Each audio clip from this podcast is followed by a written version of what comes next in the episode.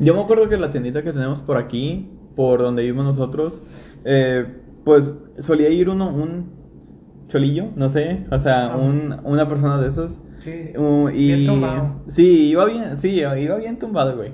Y... Esos que, que se le veía al boxer, ah, no mames, trae los Calvin Klein, cabrón. ya quisiera.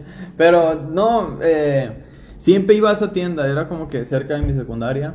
Y lo que pasaba es de que iba bien seguido, o sea, lo veías el güey y se llevaba muy mal con el de la tienda. Muy mal, se gritaban y así. Y después un día me enteré que puso como que grafiteó la tienda. Al lado puso su nombre o algo así. Justo en la puerta, cerca ahí de que su grafiteó su, su nombre. Y pues el de la tienda tiene cámaras. Y lo fue y lo buscó hasta su casa, güey. A este güey. Y se lo trajo y le, le dio una pintura blanca y lo, de- y lo despintó. O sea, él vino a borrar lo que hizo. Y yo con cara de, güey.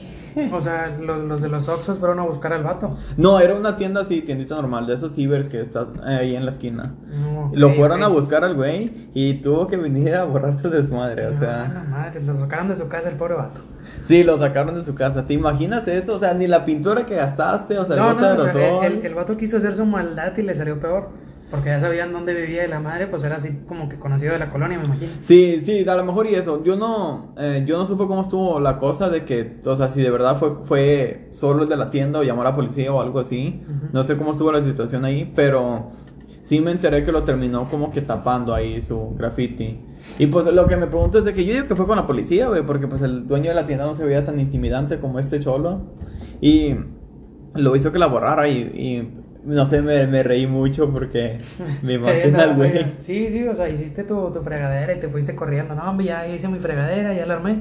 Pues nada, regrésate, órale a terminarla. Pero ahora pintando otra vez.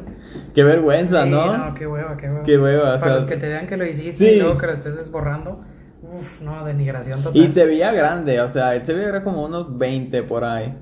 O sea, no, qué humillación, o sea, algo como eso. Sí, totalmente. Entonces, esos, esos grafitis también que ponen, algunos están bien. O sea, Sí. no siempre son Ajá. grafitis para molestar, pero hay algunos que sí tienen acá monos chidos y letras que sí significan algo, pero otros que nomás están pintando para arriba y para abajo, para arriba y para abajo. Que ni ellos O sea, saben lo que escriben, sí. no, no, o sea, lo están haciendo a, a los puños totalmente. Sí, o sea, hay grafitis que valen la pena ver, que valen la pena apreciar, como los que hay allá en Brasil, o acá hay uno que otro chido. Ah, en Brasil, en, en las favelas, está, está muy chido los que hacen allá. Sí. Pero ya lo ves de lejos, desde abajo, por ejemplo, en Brasil, en las imágenes, y, y se ve con madre. Claro, lo aprecias y dices, güey, ocupo uno de esos en mi casa, o sea, Sí. en mi cuarto se ve muy bien. Pero de la nada ves los grafitis que se avientan estos güeyes de, de pinches palillos chinos que ni ellos saben lo que es. No, no, no. Y dices, no, o sea, no, nomás lo hiciste por, por molestar. Sí, por la maldad nada más.